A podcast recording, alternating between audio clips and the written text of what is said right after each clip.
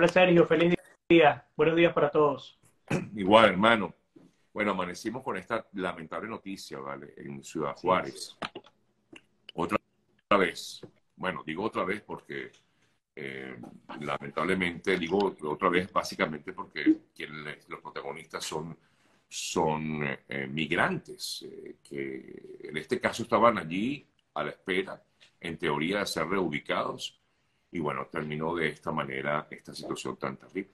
Y que acababan de ser llevados a este centro de detención, porque eso es importante destacarlo, los habían sacado de la calle de Ciudad Juárez, los habían llevado hasta este centro de detención, son 39 los fallecidos hasta el momento, probablemente la cifra aumente, y aunque no tenemos cifras concretas de las nacionalidades, sabemos que hay venezolanos, desafortunadamente y desgraciadamente, eh, sabemos que hay venezolanos que se, se cuentan entre los fallecidos en este incendio. Las autoridades de México hasta ahora no han confirmado las causas que originaron este, este incendio.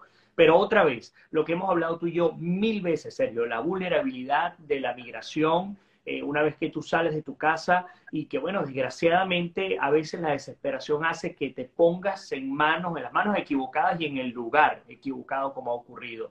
Es una desgracia. Yo creo que México tiene que tomar en serio lo que está ocurriendo y más cuando la migración ha disminuido, porque después de que cambiaron las leyes migratorias acá en Estados Unidos, o por lo menos los decretos ejecutivos, ha disminuido la migración. Entonces, ¿qué hacer con, la, con el remanente que queda, con ese porcentaje que queda, para evitar que caigan en este tipo, que caigamos en este tipo de desgracias y mueran niños, mueran madres, mueran padres, desafortunadamente de una manera que nadie quisiera morir, por supuesto?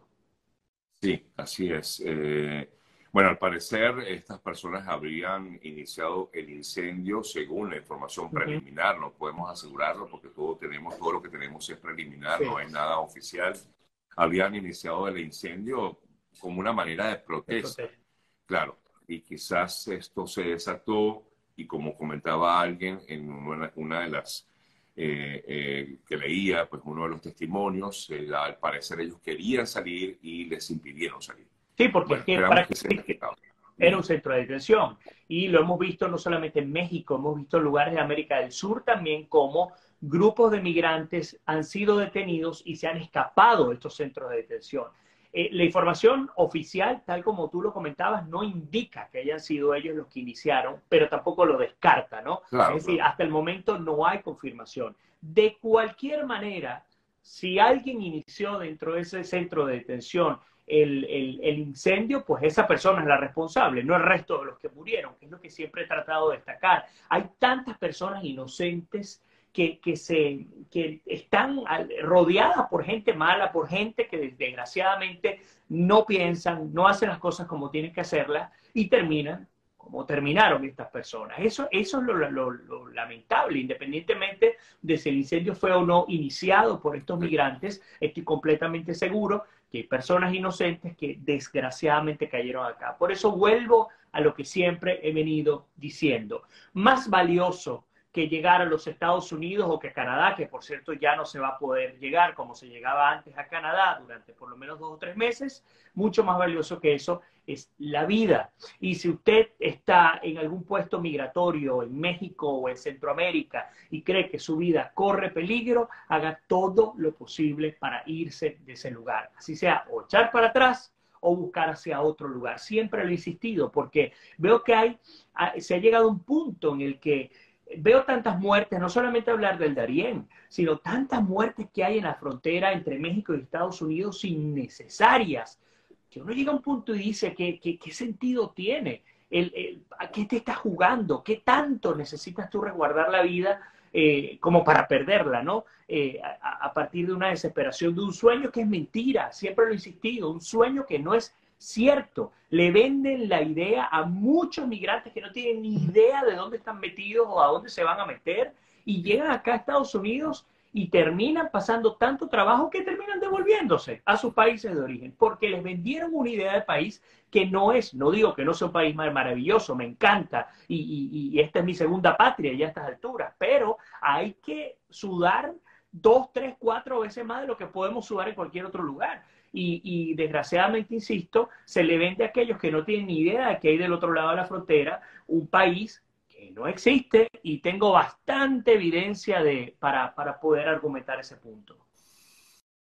Bueno, Vladimir, otro tema que quería tocar contigo y que fue, digamos, eh, bueno, es noticia todavía, esta situación que actualmente se vive en, en el país, en Estados Unidos. Este, este nuevo tiroteo registrado en este caso en Nashville, en Tennessee, es muy lamentable, porque además se trata, es lo que a mí más me indigna, eh, Vladimir.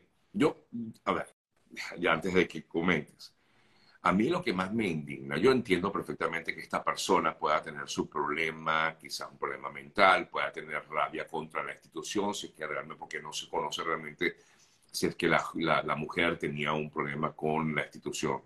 Pero ¿cómo tú vas a acabar con la vida de unos niñitos, ¿vale? O sea, ¿cómo tú te vas a... ¿Por qué? o sea, ¿hasta, ¿hasta dónde puede llegar eh, este desequilibrio para acabar con la vida de unos pequeñitos que están empezando a vivir. O sea, Dios, yo digo, eh, es que eso a mí es lo que más me, me, me impacta. Lamentablemente em, murieron seis personas, pero de las cuales tres son niñitos de ocho, años. Así es, así es, lamentable. Además uno diría, si eres tan valiente y quieres luchar contra el sistema, ¿por qué no te vas y te metes contra un cuartel de policía? Yo entiendo tu punto y, concuerdo totalmente. Eh, van contra los más débiles y bueno, obviamente hay patologías todos, prácticamente todos aquellos que han cometido tiroteos masivos en los Estados Unidos y en cualquier otro lado seguramente tienen patologías. Me hace recordar aquel copiloto de esta línea Ryanair de Alemania que el tipo quería suicidarse y él decidió no suicidarse solo, sino en pleno vuelo trancar el cockpit, la cabina y tirarse contra una montaña y matar absolutamente todo el mundo. Es decir, todo aquel que intenta estas muertes masivas, pues tradicionalmente tiene algún tipo de patología, que por cierto prácticamente todos los seres humanos tenemos alguna patología psicológica. Es sumamente doloroso y es desgastante, Sergio. Es desgastante porque cuando y hace apenas dos semanas estuve con Manuel Oliver, que por cierto te agradezco a ti, que fuiste quien me, quien me facilitó el contacto. Eh, para los que no lo saben, Manuel y Patricia Oliver son los padres de Joaquín Oliver, que fue apenas un adolescente de 17 años que murió hace cinco años, el 14 de febrero, en Parkland, en la escuela eh, Marjorie, eh, Douglas. murió allí a manos del tirador Nicolás Cruz, quien por cierto acaba de ser sentenciado a cadena perpetua, no a, no a pena de muerte. Y hablaba hace un mes con, con, Manuel y él me decía, Vladimir, es que todos los días hay, ataques masivos, lo que pasa es que cuando no es en una escuela no se sabe. Y fíjate, señor, qué, qué interesante, porque esta mañana estuve revisando las estadísticas. Hasta esta mañana, los medios de comunicación, incluido el mío, hablaban de 129 tiroteos masivos. Para los que no lo saben, en los Estados Unidos un tiroteo masivo es considerado cuando más de tres personas son heridas o muertas. Bueno, aquí según el mismo, y aquí lo tengo la cifra actualizada, según el mismo archivo de violencia con armas de fuego, ya van 131. Ya van 131 en menos de 24 horas. No solamente que van 131 tiroteos masivos, para que tengamos idea de cuál es la magnitud. Han muerto hasta el momento, en tres meses, por cierto, cuando digo van 131 solo del 2023, han muerto 59 niños, han muerto 344 adolescentes en tiroteos, han, de los heridos, 130 heridos niños, adolescentes 829 heridos. Entonces es un problema gravísimo y un problema gravísimo porque otra vez se levantan las alarmas en dos aristas, que es lo que siempre vamos a escuchar cada vez que haya tiroteo. La primera, control de armas de fuego. El presidente Biden ayer apareció pidiéndole al Congreso otra vez, porque esta discusión la, escuchamos por décadas, pidiéndole al Congreso que se cree una ley para prohibir las armas de asalto. Y en paralelo tenemos a un estado como el estado de la Florida, donde no solamente se aprobó el porte de armas sin permiso, sino que también se está discutiendo a punto de aprobar el reducir el poder usar rifles de asalto, en vez de comprarlo a partir de los 21 años, se está bajando a los 18 años. Y lo que dicen los que defienden el porte de libre de arma, dicen, bueno, pero es que si tú mandas a un chico de 18 años a Afganistán a luchar con un rifle en la mano porque no tiene derecho a tenerlo aquí en su casa. Entonces, esto por un lado. Y por otro lado, para cerrar la idea inicial, es el tema psicológico. Fíjate que la amiga de esta mujer, hombre, yo a estas alturas no, no estoy claro de qué es lo que es, esta persona, esta asesina, eh, bueno, entiendo que además recibió a tiempo información, a tiempo lo denunció y esto hay que aplaudirlo. La gente no lo denuncia, Sergio. Yo he hablado con psicólogos que me dicen, Vladimir, estos tipos, eh, estas personas tienen en su patología, suelen avisar dentro de una semana antes de hacer el ataque, le avisan a alguien, directa o indirectamente, y nadie hace nada. Esta vez sí hubo algo y esta chica salió a hablar de ella, no tenía ni idea qué podía pasar, y las autoridades recibieron la denuncia y no actuaron oportunamente porque tampoco sabían que se iba a tratar de un tiroteo masivo.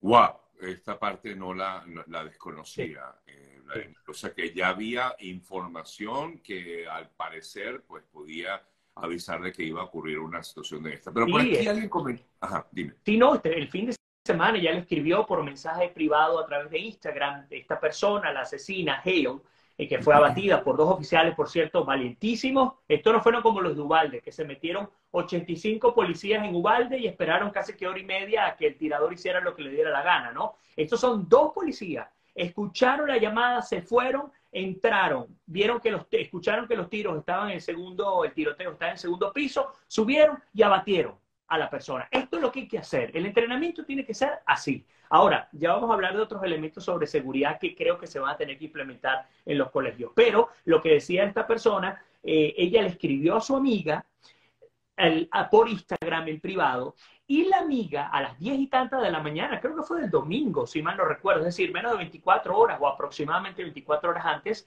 ella habló con el papá. Papá, mira, mi amiga me está diciendo esto, yo no sé qué hacer. El papá le pidió que llamara a la línea de suicidios de Estados Unidos, llamó a la línea de suicidios y llamó a la línea de no emergencia a la policía. Ella hizo el trabajo y la policía quedó en que iba a mandar un oficial. Desgraciadamente, el oficial pues no logró llegar a tiempo y hoy en día estamos contando con esta desgracia. Claro, el problema de este tipo de cosas, serio, yo te lo puedo decir porque aquí hay, hay los departamentos son especializados en la prevención del crimen.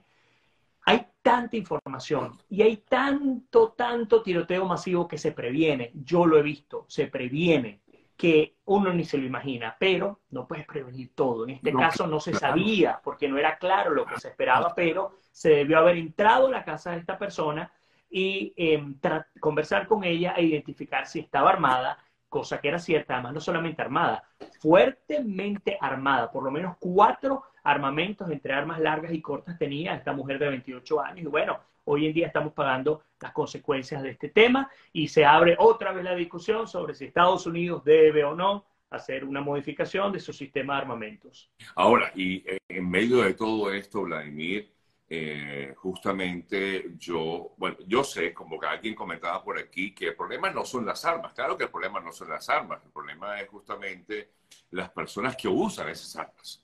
Por supuesto que es así.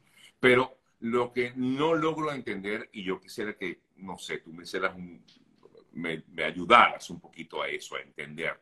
En el día de ayer, como comentaba yo hace rato acerca de, bueno, no ayer, esto ya viene, tiene varios días, eh, pues el gobierno de la Florida admite, la utilización de armas eh, de fuego, eh, perdón, de la compra de armas de fuego sin permiso, eh, o de la utilización, perdón, el uso de armas de fuego, el porte de armas de fuego sin permiso.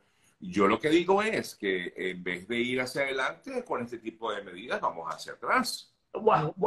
Es un tema bien complicado. Hace una semana estuve entrevistando a una persona experta justamente en armamentos y él me explicaba que son dos cosas distintas. Una cosa es el poder adquirir un arma y otra cosa es el poder portar el arma. Según lo que me dice esta persona, yo no tengo cómo comprobarlo, pero digo la, información que me facilitó, él me dice que el proceso para comprar un arma, el background check o el, o el chequeo de antecedentes, que lo hace el FBI y que además se hace a través de tres vías distintas porque acaba de ser aprobado por el propio presidente Biden, el, proceso del, chequeo de antecedentes, es sumamente complejo y es mucho más importante y serio que el propio proceso de porte de armas. Él lo que me dice es, mira, no tiene sentido aparte tener que comprarte un porte de armas o tener que pagar un porte de armas, que es una tontería el permiso, me dice esta persona, si ya te hiciste el background check. Entonces, quiero, para aquellos que no viven en Estados Unidos, explico. la persona para adquirir un arma tiene que pasar un chequeo por el FBI, un chequeo integral, que incluye el tema psicológico, cosa que es discutible, por supuesto, pero el tema psicológico. Y ahora en Florida, estas personas que posean armas ligeras, livianas, pues entonces sí van a poder portarlas sin tener el permiso. Esto ha generado muchísima polémica. Por supuesto que la ha generado, porque aunque ciertamente el arma en sí sola no se dispara, y entendemos que un vehículo, por ejemplo, yo puedo tener un carro y me puedo ir a una multitud y asesinar a 100 personas. Y obviamente puedo ser mucho más letal que usando una 9 milímetros. Yo entiendo a aquellos que lo defienden y en mi caso, yo, a mí me cuesta saber de qué lado estoy con respecto a la política de armas y quiero ser muy sincero, me cuesta saberlo, porque entiendo el derecho que uno tiene de poder poseer armas y poderse defender, eso está en la Constitución de los Estados Unidos, lo entiendo perfectamente, pero también entiendo que hasta qué punto tiene sentido que individuos como esta asesina, esta persona que mató a estas seis personas, eh, pueda ir, porque así fue, dos de las armas al menos eran legales, las compró legalmente, entre ellas el rifle AR, no sé si un AR-15, pero es un, rifle de asalto, y con este fue y mató a este gentío, ¿no? estas seis personas. Entonces, no sé hasta qué punto eh, llegar allí. Fíjate, te doy otro ejemplo. Em, hace cinco años, cuando Nicolás Cruz asesinó a 17 personas en, Parkland, él usó rifles de asalto. Cuando ocurrió esto, los padres y legisladores de la Florida llegaron a un punto en el que prohibieron la compra de rifles de asalto en la Florida hasta los 21 años. Y esto es lo que se está revirtiendo otra vez a los 18.